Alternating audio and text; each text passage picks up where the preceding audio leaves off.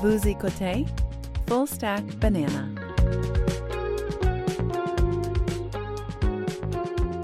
Bienvenue dans Stack, épisode du 30 avril 2023. Pain aux bananes, épisode où on euh, révise les sujets de la semaine. Et cette semaine, je suis seul. Alex Gervais est en congé cette semaine. Euh, j'ai donc euh, me suis posé la question est-ce que j'allais faire ça tout seul? Ce qui peut sembler un peu weird. Mais j'ai opté quand même pour, pour prendre la chance de, de faire cette revue de la semaine-là, parce que sinon, j'aurais pas été en mesure de pouvoir parler de, de cette grande disparition.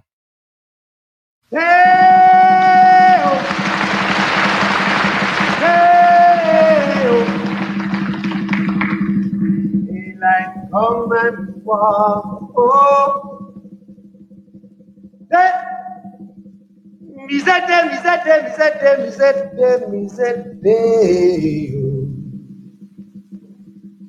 Daylight come and one go home. Work all night on a drink of rum. Daylight come and one go banana till the morning come.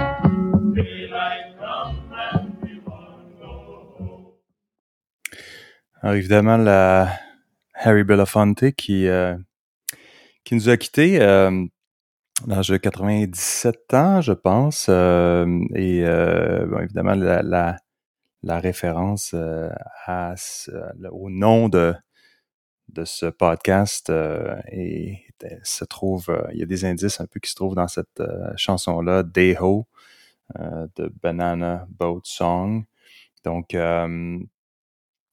euh, voilà, c'est un des, un grands qui, euh, représentait pour moi euh, beaucoup la, la, de principes que je trouve importants, la, la, dignité, beauté, la grâce, des principes aussi de justice, qui ont tous été un peu personnifiés à, à, travers Harry Belafonte, qui, qui est évidemment un personnage d'une autre époque pour moi, plus euh, euh, était un, des noms qui était mentionné par mon père euh, avec les Perry Como et autres qui ont qui ont beaucoup marqué les années les années 50, 60, surtout 60. Donc l'enregistrement de Deo que je faisais jouer est enregistré au Japon en fait en 1960. et donc voilà, la, la musique la musique calypso, euh, c'est quelque chose qui est euh, qui, euh, qui, a été beaucoup personnifié par, par Belafonte, qui, était un, qui, fait partie des classiques qu'on écoute aussi à Noël avec les certaines des, des, chansons qu'il a chantées, mais aussi dans à peu près tous les toutes les si on peut s'imaginer des vacances ensoleillées, il y a toujours un peu de Harry Belafonte qui est là. Donc intéressant personnage si je, trouve que ça, ça, valait la peine euh, aussi de euh, faire une petite exploration de, euh, de sa vie, en fait, je, que j'aurais pas fait si je n'avais pas eu l'idée de, d'en, parler cette semaine. mais son, combat incessant pour les, droits civils des Noirs américains est quand même, quand même quelque chose qui est qui, pour, euh, pour euh, Belafonte. Donc, euh, et, et, il avait aussi été critiqué aussi pour sa, sa, sa, la musique. Donc, il y avait certaines personnes qui semblaient vouloir dire qu'il n'avait pas nécessairement une, une, version pure de la musique traditionnels, euh, euh, des rythmes traditionnels euh, jamaïcains et il disait le purisme est un voile pour la médiocrité. Je trouvais ça intéressant parce que l'idée de l'idée de vouloir avoir une version absolument qui cadre absolument avec avec certains principes empêche une évolution à quelque part Et donc, on reste campé dans, dans une sorte de, de, rectitude du passé. Puis, il y a une idée effectivement progressiste dans, dans le dans, dans l'idée de, de, transgresser euh, les, les, les, idées puristes. Donc, euh, donc c'est bien de pouvoir conserver certains, euh, certains éléments du, du passé ou d'une certaine tradition, mais quand même aussi, il faut pouvoir, faut pouvoir questionner tout ça. Donc, donc Harry Belafonte. Sinon, dans le département des, euh, euh des, disparitions, disparition, que j'affectionne beaucoup, comme certains le savent, certains sans doute, à ce stade-ci, c'est Jerry Springer. Donc, Jerry Springer, le, le, le, controversé talk show host, qui, est, qui est aussi décédé à 79 ans. Donc, je ne connaissais pas son, son histoire vraiment. Je l'avais vu à la télé comme beaucoup d'autres personnes, mais euh, donc, euh, son show a commencé dans les années euh, 90, c'est terminé euh, en 2018, euh, après plus de 3000 épisodes. Lui, c'est un... il était, il était avocat, il est devenu maire de Cincinnati, donc il a fait de la politique, il a fait différentes choses avant de finalement être mieux connu à travers le, le, le show euh, Jerry Springer Show, donc, il a fait.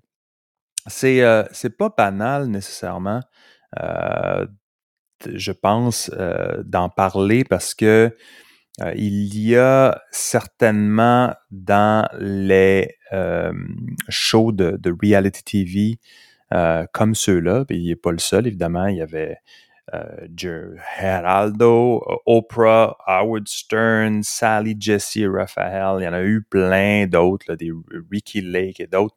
Bref, Daytime TV, ce concept-là de fake reality TV euh, est, est, définitivement quelque chose qui me semble être euh, euh, est-elle, a été, a été euh, exponentiellement euh, développé à travers, avec l'émergence des, des, réseaux sociaux, mais le, germe euh, de euh, cette, euh, cette euh, façon d'exploiter la controverse et les sentiments humains à l'état brut est ce que l'on voit aujourd'hui euh, d'une façon euh, d'une façon beaucoup plus importante? Et, euh, et je pense qu'il y y a quelque chose là de, d'intéressant pour euh, ceux qui veulent faire de un peu d'investigation euh, sociologique et, et, regarder un peu dans le passé et comprendre un peu comment aujourd'hui il y a autant de polarisation. donc, dans les commentaires, obituary du New York Times, c'est toujours intéressant quand les commentaires sont ouverts. C'est pas toujours ouvert, mais dans ce cas-ci, euh, il y, avait des, des, des, commentaires. Les commentaires étaient ouverts, les, les, commentaires étaient intéressants. Donc, il y avait quelqu'un qui disait One can draw a nearly straight line from the cultural tolerance of this type of programming to the rise of celebrity politicians like Trump. Donc, euh, on peut euh, on peut se demander euh, on peut se demander pourquoi euh, des politiciens comme Trump ont vu, euh, ont vu leur, euh, leur, euh, leur entrée en scène euh, à, à, à, tel point de pouvoir même être, être élu. Il y a toujours eu des, des gens un peu fringe qui se présentaient dans des différents partis politiques qui n'étaient pas mainstream et qui se faisaient jamais élire, mais qui le faisaient peut-être pour, pour faire un peu un stunt ou bien euh, envoyer un message, mais de là à être élu, c'était un peu le, grand choc de l'élection de, de, 2016 aux États-Unis.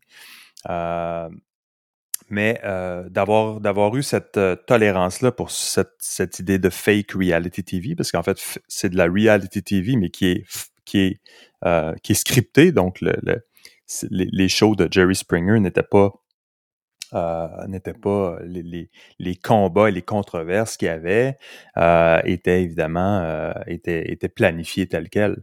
Euh, et c'est pas mal ce qui se passe généralement dans tous les shows de reality TV. C'est pas vraiment de la réalité, c'est aussi de la fiction, mais de la, de la, fiction qui se prend appui dans la réalité des sentiments euh, qui sont euh, exploités là. un autre commentaire intéressant mentionnait euh, la chose suivante. His show, parlant de Jerry Springer, his show had the ethos of a Roman of the Roman Coliseum, where crowds delighted in the humiliation and pain of others.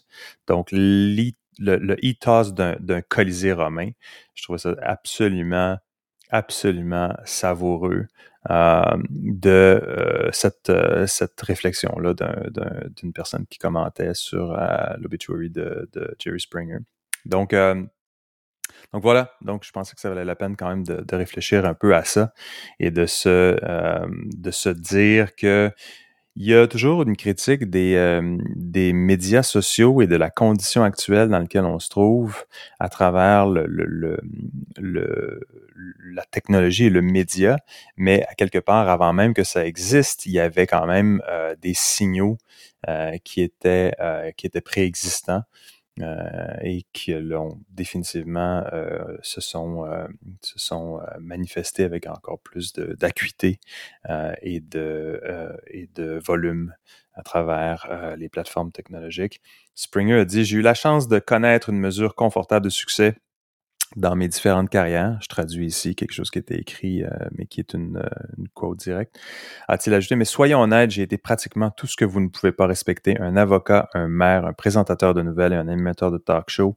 Priez pour moi, si j'arrive au paradis, on va tous y aller.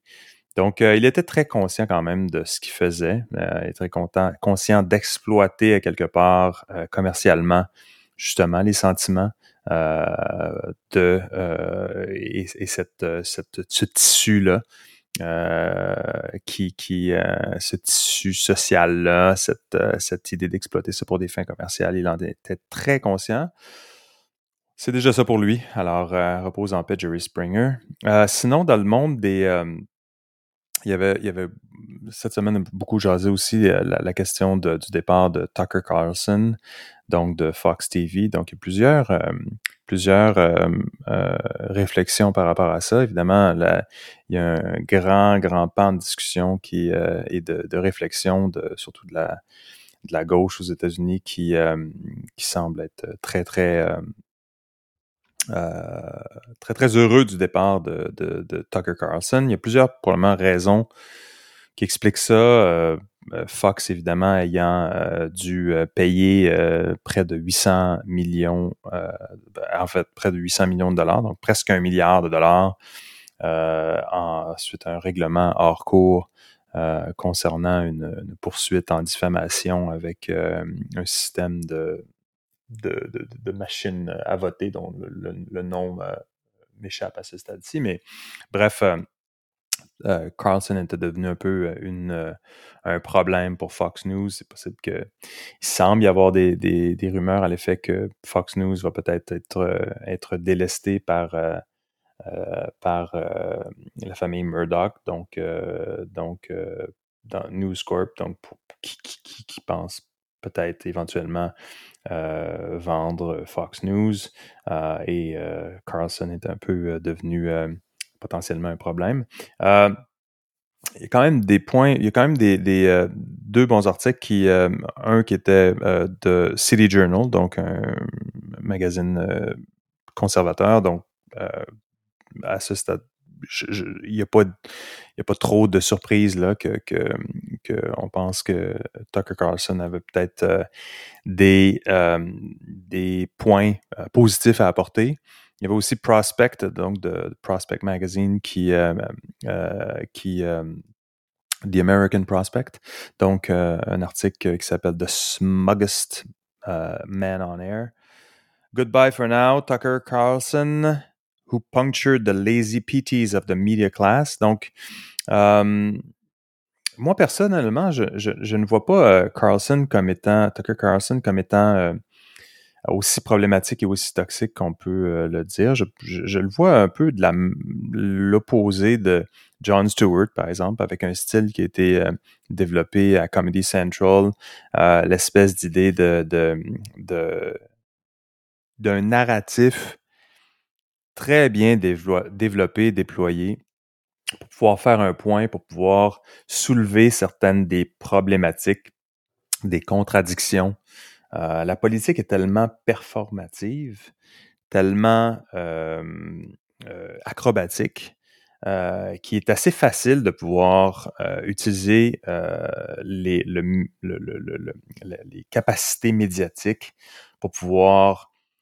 montrer des clips à travers, donc avoir une sorte de version narrative, montrer des clips qui démontrent une problématique, qui démontrent un conflit, qui vont démontrer qu'une personne a dit une chose à un moment, a dit l'exact contraire à un autre moment. Et ça, pour moi, John Stewart, qui est quand même une personne euh, assez euh, clairement euh, à, gauche du, du, spectrum politique, faisait ça de façon, pour moi aussi, agilement et aussi intelligemment que, Tucker Carlson pouvait le faire. de là, avec, avec certains défauts de logique, évidemment, mais ultimement, il y a juste deux sortes de, de, de vues euh, et, qui, qui, se réconcilient parfois. Je pense que Tucker Carlson avait aussi euh, souvent le, une critique de une critique de, de, euh, de des, grandes entreprises américaines, euh, de ce qu'on pourrait appeler big business, euh, big government et autres trucs pour lesquels euh, l'establishment est aussi problématique, parfois à droite qu'à gauche du spectre politique. Donc, donc je j'ai pas vu tellement de, de entre Stewart et d'autres de cette lignée-là et Tucker Carlson, ce qui est, ce qui est vraiment la, espèce de nouvelle romancée qui est aussi très, très euh, un peu artificielle. Mais je pense quand même que Tucker Carlson a une job à faire. Il y a, il a, pour, euh, pour euh, contraster et illustrer certains trucs qui deviennent de moins en moins possibles ou faciles à dire dans le discours, dans l'espèce de Overton window de ce qui est possible de dire. Donc, donc voilà, moi je déplore quand même son, départ, bien que il va je pense qu'il risque de, pouvoir avoir encore moins euh, de difficultés à pouvoir passer ses messages en ayant maintenant une capacité à pouvoir euh, communiquer directement avec une audience à travers une plateforme qu'il choisira. Je ne sais pas ce qu'il va faire exactement. Cela dit, je, ne peux pas dire qu'à part les clips que j'écoutais de temps en temps, je n'écoute pas Fox News, je n'ai pas accès à ça, donc je n'ai peut-être pas... Euh, personne qui pouvait écouter ça, tout comme j'ai jamais été abonné à Comedy Central et je ne pouvais pas écouter Jon Stewart euh, directement euh, d'une façon euh, régulière. Je ne pouvais qu'attraper certains des clips parfois. Et c'est ça, je pense, qui est aussi l'histoire.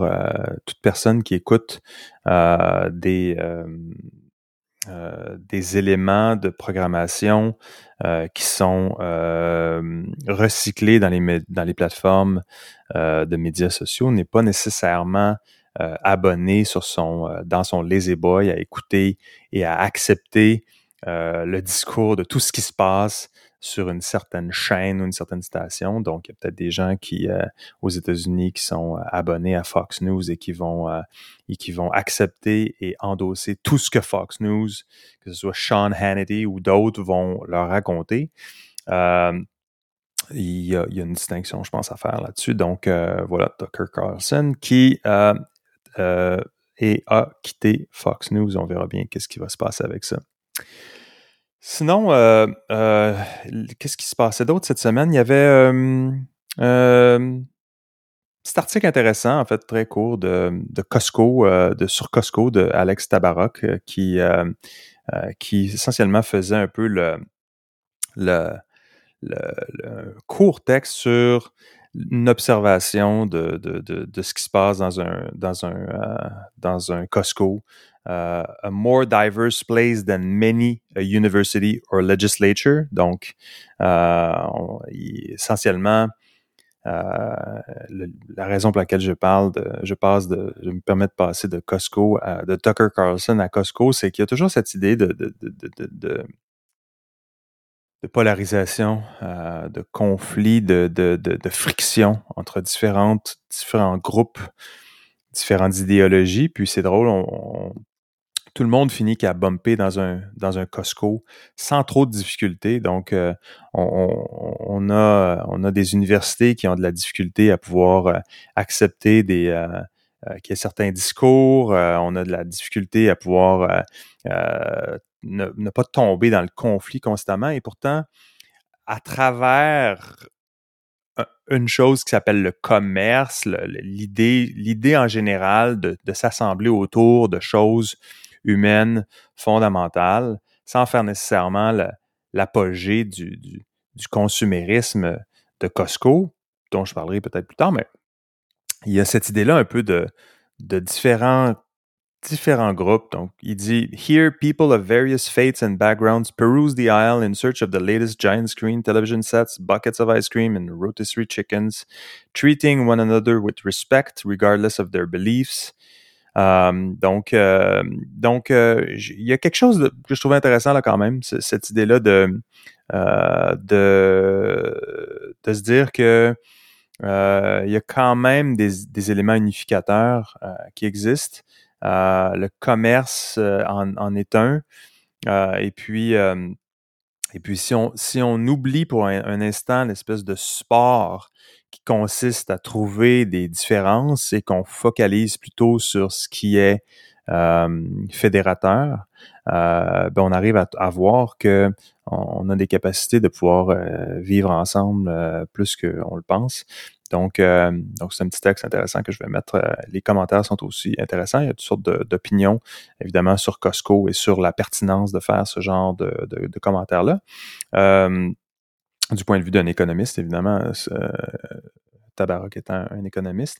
Il y a, quand on pense à Costco, il y a toujours différents, toujours différents commentaires. Donc, le côté, le côté des gens qui, évidemment, euh, Costco euh, représente euh, l'apothéose du capitalisme, du gaspillage et du non-sens. Et puis, il y, a, définitivement une, vérité derrière ça, dans le sens où le, packaging, par exemple, l'excès de packaging, d'emballage chez Costco est absolument phénoménal.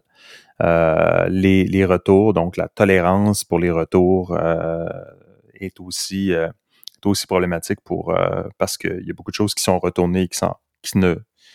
Si vous achetez un matelas, par exemple, euh, et que vous le retournez, il s'en va, ça s'en va directement à, la poubelle. Donc, il n'y a pas une sorte de, de, façon de recycler magiquement ces choses-là.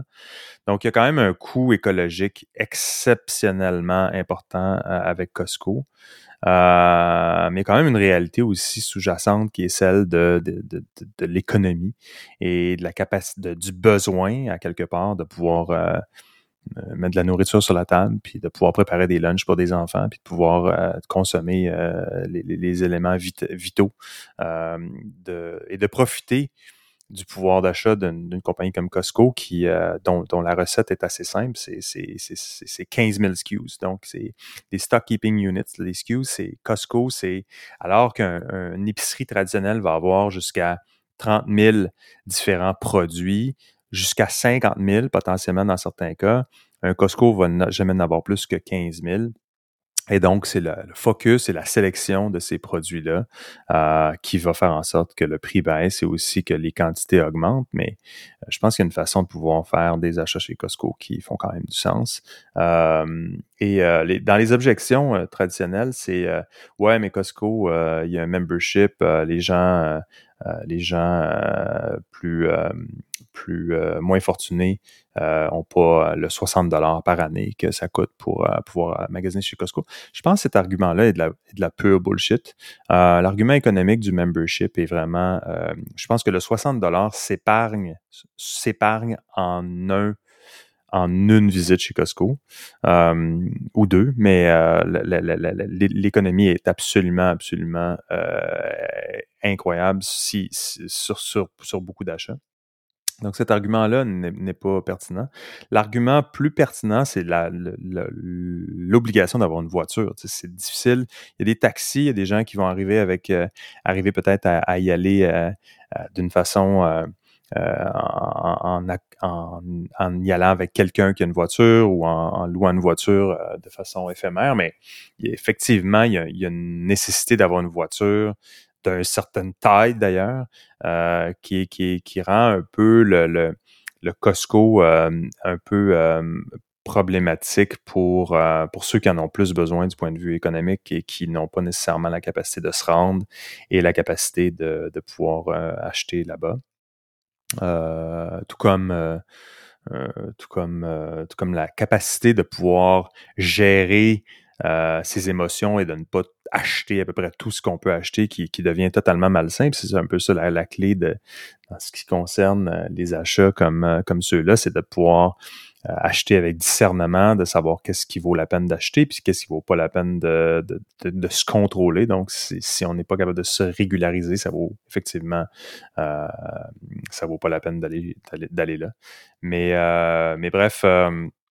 Euh, euh j'ai cette semaine j'ai été euh, pour, pour simplement parler parce qu'il y, y, a la question de question d'inflation, question de coût, beaucoup de euh, les, les, prix, euh, c'est fascinant comment les prix ont, augmenté. Cette semaine, je mangeais une soupe tonkinoise, euh, une espèce de truc vietnamien, puis avec d'autres petits trucs. Mais bref, ça, le, lunch pour une personne a coûté 34 dollars. Et j'étais j'étais fasciné. ça m'a ça m'a marqué l'esprit en fait le, coût pour un lunch qui initialement la première fois que j'ai mangé au défunt euh, Cristal numéro 1 sur le boulevard Saint-Laurent dans le quartier chinois euh, à Montréal, euh, la, la, qui, qui, était une grande disparition. Là. Ça fait peut-être, je sais pas, 5 ans, 7 ans que c'est disparu maintenant. Mais la soupe tonkinoise, c'était quelque chose qui coûtait 7-8 dollars, puis c'était un lunch facile, c'était bien, c'était bon. Puis là, d'avoir tout ça pour 34 dollars, ça, c'est c'est vraiment, vraiment beaucoup plus que ce qu'on pourrait s'attendre de, l'inflation même telle qu'elle est affichée. Euh, et donc, euh, donc, je pense que l'idée de, de, de, devoir trouver des façons d'être, euh, de, consommer de façon intelligente.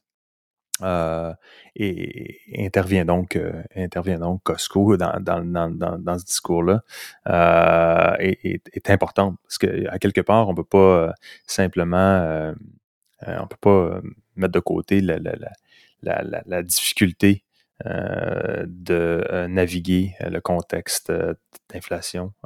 donc, je pense que le, faire son lunch, définitivement une stratégie utile, importante ces temps-ci parce que les coûts explosent. Je pense que ça va définitivement laisser place à des nouveaux modèles d'affaires. Je pense par exemple à, des, euh, à, des, à des restaurants qui vont ouvrir avec des prix fixes, des prix plus bas, des façons d'avoir peut-être un menu moins compliqué. Euh, je me souviens, années 90, 80, années 92, 93, il y avait des, des, des espèces de compagnies comme des, restaurants de fast-food, Valentine et d'autres qui offraient des, des packages incroyables. évidemment, on est dans le domaine du fast-food de, de, bas de gamme, là, mais, mais je pense, je pense qu'il va y avoir définitivement place à ce que des nouveaux euh, restaurants voient le jour qui vont euh, tabler sur, euh, l'avantage de prix parce que un, petit repas lunch vietnamien à 30 dollars, je pense que ça fait absolument aucun sens. Donc, donc voilà. Alors, Costco, façon wise, acheter les bonnes choses, congeler, euh, emballer sous vide, faire ses lunchs. Je pense que ça vaut la peine. Donc, euh, je suis euh, avec Alex Tabarak là-dessus. Je pense que Costco, c'est un endroit qui peut être très, très, très particulièrement chiant à visiter, mais qui est surprenamment, une fois qu'on le regarde sous l'angle de, de l'aspect démocratique, l'aspect relativement civil dans lequel ce chaos-là euh, existe parce que ça, ça, peut être vraiment chaotique et tout le monde trouve une façon quand même de se respecter, sauf si quelqu'un coupe la ligne ou bien coupe la file ou bien euh, euh navigue mal son, euh, son, son, son, son cart quand même une civilité qui existe chez Costco qui est intéressante du point de vue humain euh, et du point de vue sociologique aussi à observer, sans compter les économies. Euh, donc euh, voilà, c'était la capsule capsule Costco. Sinon, eh bien, dans, dans, le domaine du, du retail, on pourrait parler de. Je suis tombé sur un article de, de sur Ingvar Kamprad El Elmtarid Agunarid, donc euh, Ikea. Euh, donc, euh, donc il y a aussi donc Ikea qui cherche des façons de, revenir à la table à dessin pour pouvoir réinventer certains des produits. Donc, vous pouvez, je ne sais pas si vous êtes, savez, si je pose la question, quel est le produit, un des produits, certainement si ce n'est pas le produit le plus vendu chez IKEA, c'est la fameuse euh, bibliothèque Billy. Oui, donc euh, quelqu'un à quelque part achète une, euh, bibliothèque Billy chaque cinq secondes. Donc, ça vous donne un peu une idée de l'ampleur de l'importance d'IKEA. Donc, un autre, un autre héros du détail qui est vraiment un petit côté mini wheat, donc euh, vraiment, vraiment utile, très démocratique. Euh, il y a des gens qui ont des millions de dollars dans leur, compte de banque, qui ont des trucs euh, IKEA dans leur maison. et il y a aussi les gens qui vont meubler leur premier appartement. et qui vont avoir juste du IKEA. Donc, il y a quelque chose d'unificateur aussi dans le dans un Ikea où tout le monde s'assemble, mange des boulettes, puis euh, tout le monde semble pouvoir trouver une façon de, euh, de se retrouver. C'est, fascinant, cette, euh, cette, cette harmonisation-là qui existe. évidemment, Ikea, même chose. la, la, quantité de bois qu'un Ikea utilise, c'est assez, et le, packaging aussi, mais surtout le bois. J'ai pas la statistique devant moi sur euh, la, quantité de, bois que IKEA utilise, mais c'est définitivement euh, l'un des principaux euh, utilisateurs de, bois, c'est IKEA. Donc, donc on essaie de on explique dans l'article qu'on essaie de trouver des, façons de réduire la dépendance au bois. Euh, dans, les, euh, dans les produits, mais euh, on utilise des plastiques à la place. Donc, et là, ben malheureusement, qui dit plastique dit, dit pétrole.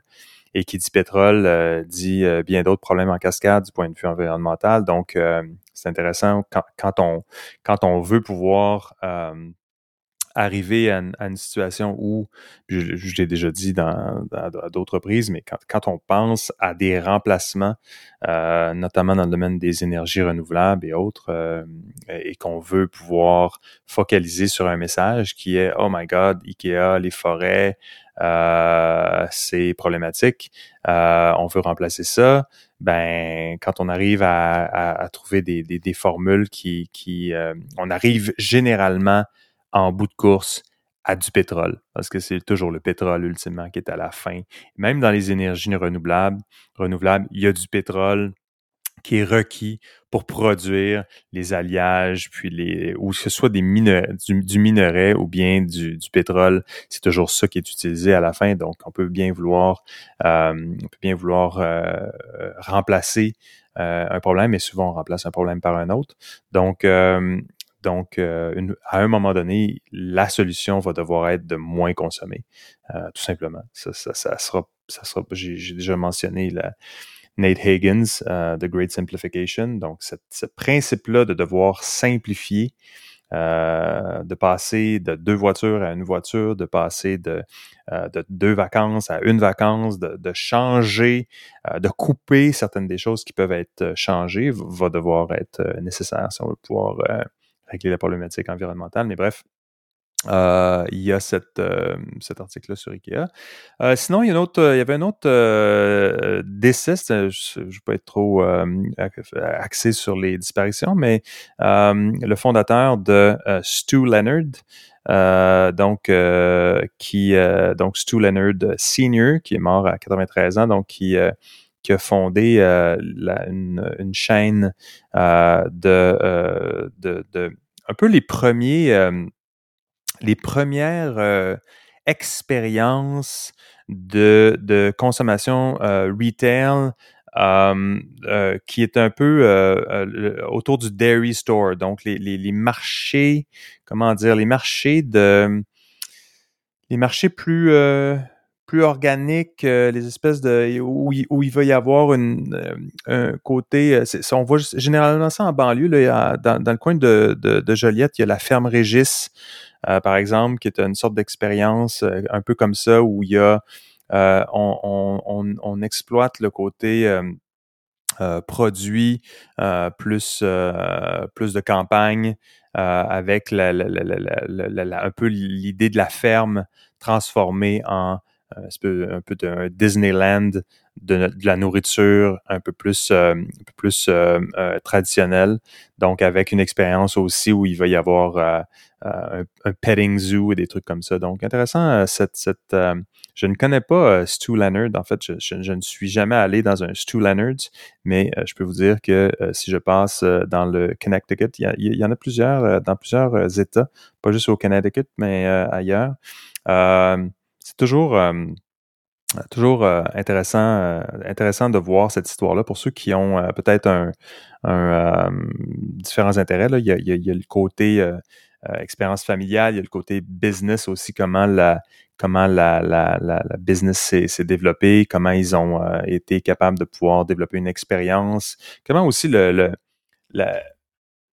le l'expérience du client, la satisfaction du client, c'est toujours intéressant de voir comment il y a une, vertu, une simplicité dans simplement euh, quand on écoute ces récits-là de, gens qui ont créé euh, de toutes pièces des, euh, des entreprises comme ça,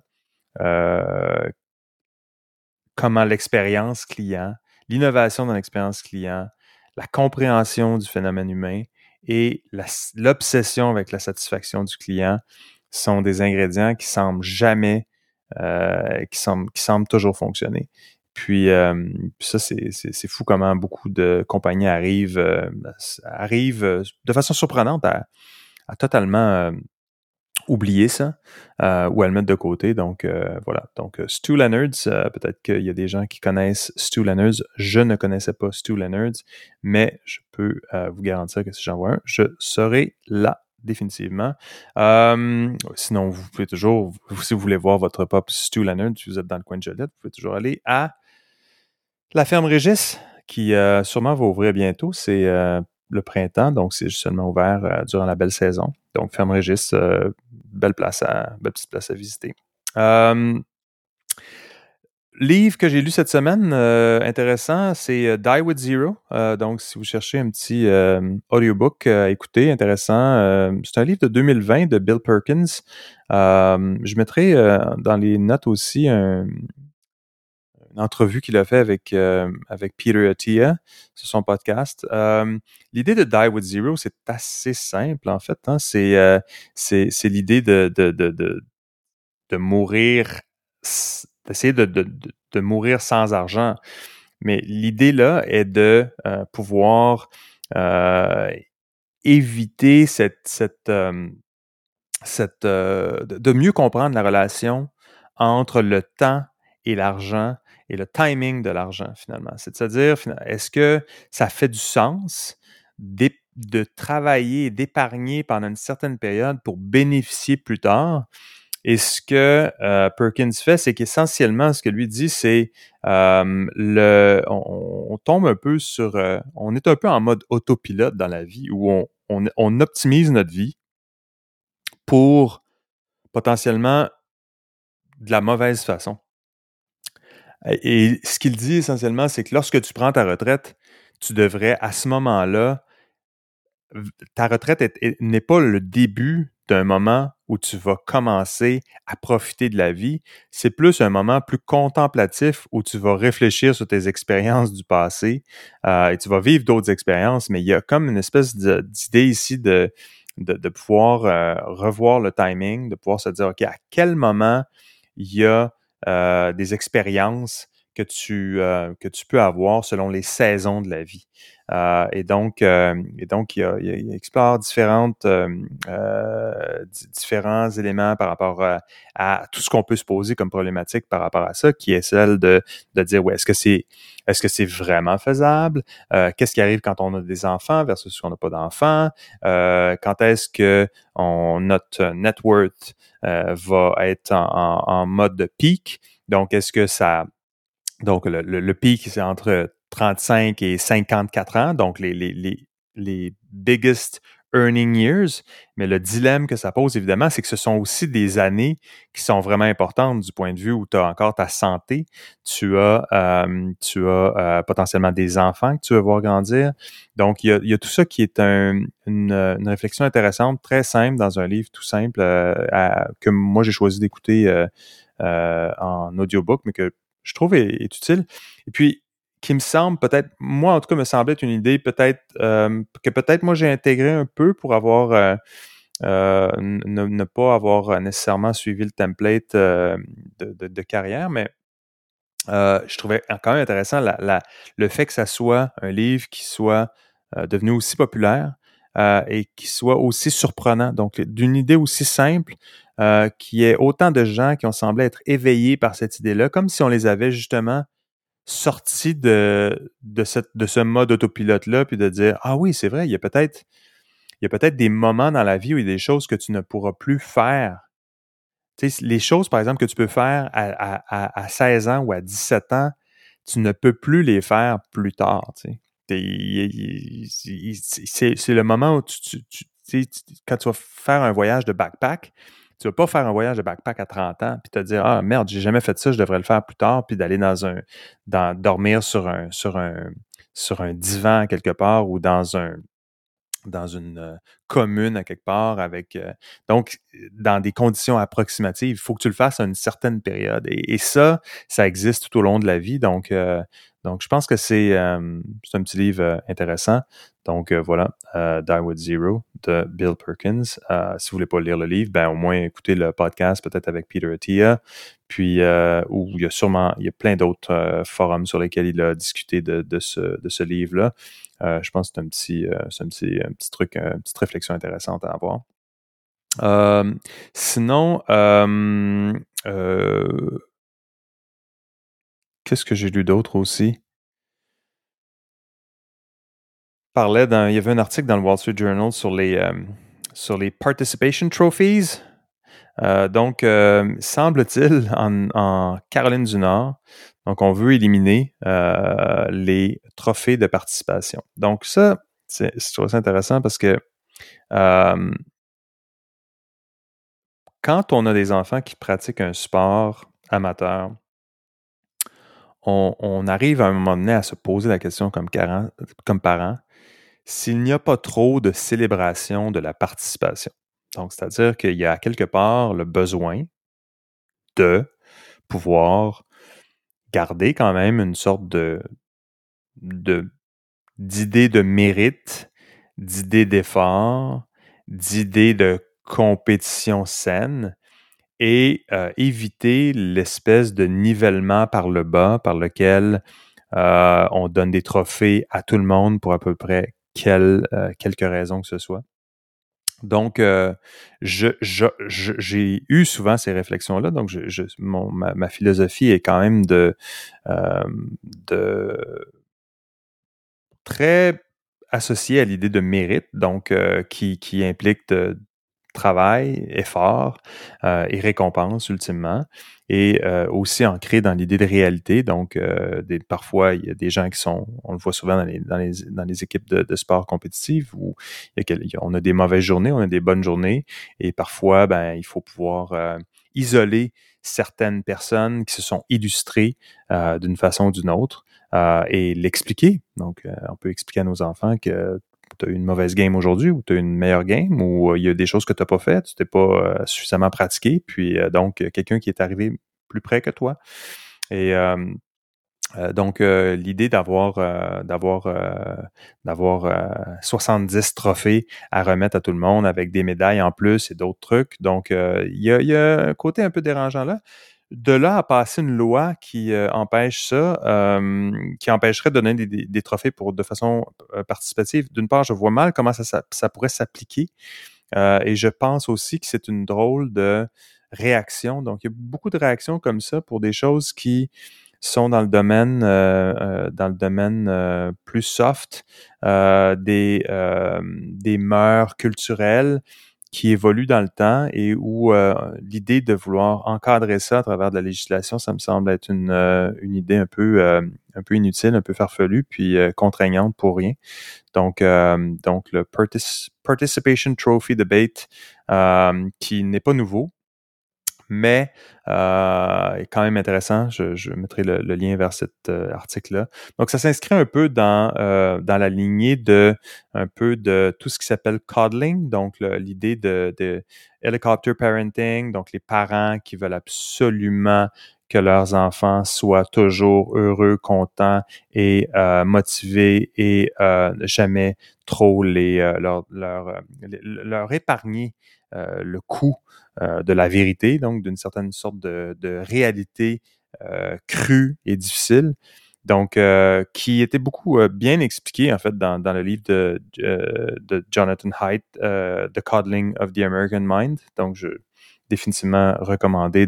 C'est une lecture totalement recommandée euh, qui explique un peu le, le, le, l'idée de safetyism, euh, donc de vouloir euh, rendre tout euh, absolument euh, sécuritaire, donc l'argument de la sécurité constamment, mais aussi la, la, l'espèce de de flattening euh, du mérite euh, qui est euh, appliqué d'une façon d'une façon totalement vanille.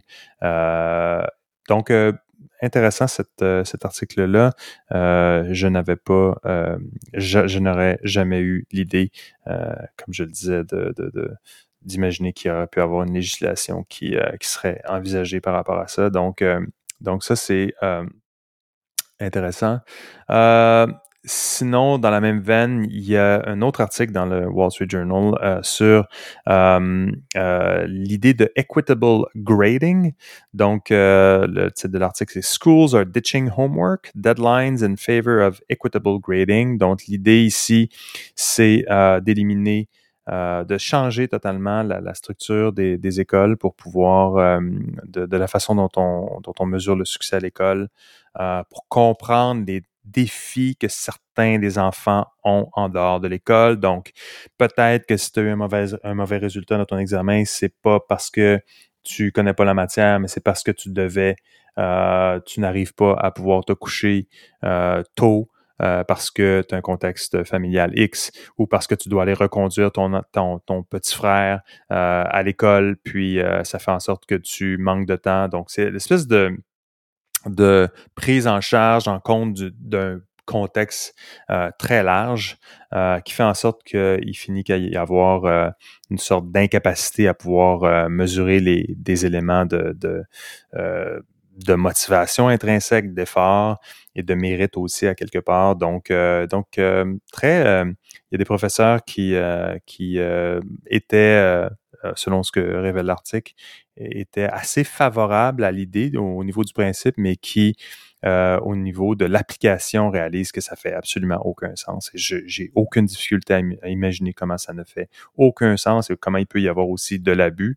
Donc, euh, donc il y a moins d'imputabilité, dit-on, et aussi capacité de gamer le système, donc de pouvoir de pouvoir, euh, de pouvoir euh, abuser à quelque part. Et puis aussi le, mauvais signal que ça envoie par rapport à la réalité de la vie, c'est que c'est un job dans la vraie vie, tu peux pas nécessairement choisir les tâches que tu vas faire, quand tu vas les faire, puis te dire non, je vais juste prendre les tâches qui sont adaptées à mon contexte actuel, les grandes tâches ou les grands défis, je les ferai pas parce que à quelque part j'ai euh, euh j'ai euh, ma situation personnelle ne me le permet pas de le faire. Donc ça ça donne un faux sens de la réalité. je pense que c'est ça qui est difficile un petit peu.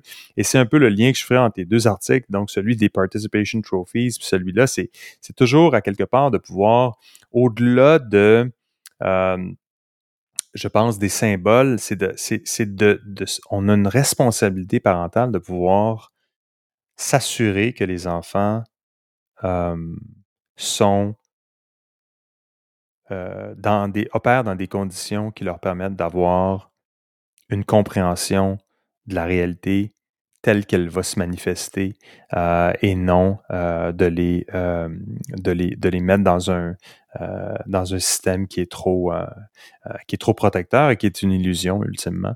Et je pense que c'est la les écoles font définitivement des c'est bizarre comment les, les écoles comme ça peuvent faire des expérimentations pour des raisons de rectitude politique, pour des raisons de diversité, équité, inclusion, parce qu'on veut pouvoir, on veut vouloir bien faire, parce que ça fait du bien à ceux qui euh, prennent des décisions comme ça. Donc, le, school board euh, se regarde tous puis ils se disent Oh my God, on est vraiment, on a vraiment fait des, bonnes choses ici, puis on va trouver une façon de, de pouvoir s'auto-célébrer de ça. Et puis, tu as des, euh, ultimement, tu as des jeunes qui vont faire les, frais de ça parce que euh, des trucs comme le equitable grading et, d'avoir des pouvoir faire des examens quand tu veux, de ne pas avoir de, de façon de pouvoir être comparé à d'autres dans la classe euh, pour favoriser certaines clientèles euh, au, détriment d'autres, euh, me semble être une totale mauvaise idée qui, euh, ultimement, est une, juste une autre sorte d'expérimentation qu'on fait sur les, sur les enfants. Donc, je trouve, on l'a vu avec la, la COVID, là, donc tous les lockdowns pour les enfants, là, qui étaient, les enfants étaient la, clientèle qui était problématique parce que c'était eux qui allaient être des sources de contamination pour, pour les pour les personnes plus âgées euh, qu'il fallait protéger parce que c'était évidemment eux la clientèle euh, plus vulnérable, mais aussi la clientèle qui était privilégiée. Alors, on a évidemment euh, forcé les enfants à, se contorsionner à des, à des, à des, à des classes qui se passaient en dehors de, des, des remote classes, etc. Donc, donc, il me semble qu'on peut peut-être euh, essayer de réduire l'expérimentation euh, sur des idées euh, parfois un peu légères comme ça avec, avec les enfants. Donc, et en, terminant, donc, le temps file, mais en terminant, le, on a souvent parlé de AI. je trouve intéressant, il y, a, de plus en plus de, on, commence à voir surgir euh, les, euh, les, euh, les impacts un peu de ChatGPT puis autres dans la sphère de, des, des, des, des ventes en ligne notamment. je voyais sur Amazon des reviews. Donc, si vous cherchez, il y a quelqu'un qui avait cherché, une fait une recherche sur Amazon, donc en cherchant site amazon.com as, as an AI language model. Donc, souvent, ChatGPT va dire, euh, va donner une réponse, mais il va dire, tu sais, as an AI language model, I cannot, you know, uh, say this, but. Donc, euh, on, commence à avoir de plus en plus de sloppy, uh, fake customer reviews ou fake endorsement de produits qui omettent d'enlever le, as an AI language model euh, et on le voit maintenant euh, dans les textes. Donc, on voit bien que ce sont des... Euh, on, voit révéler le, caractère faux de beaucoup de ce qui, de ce qui est perçu comme, comme comme potentiellement vrai dans le monde des customer reviews et des, des des endossements, endorsements. Euh, donc euh, voilà. Alors on peut s'amuser avec ça, de chercher as an AI language model et de voir comment il y a parfois des gens qui n'ont même pas la. D'utiliser ChatGPT, c'est une chose, mais au moins de, d'essayer de, réfléchir à ce qui est. Euh, de, de, ne pas juste copier-coller directement ce, qui est, ce qui est donné par, par l'outil.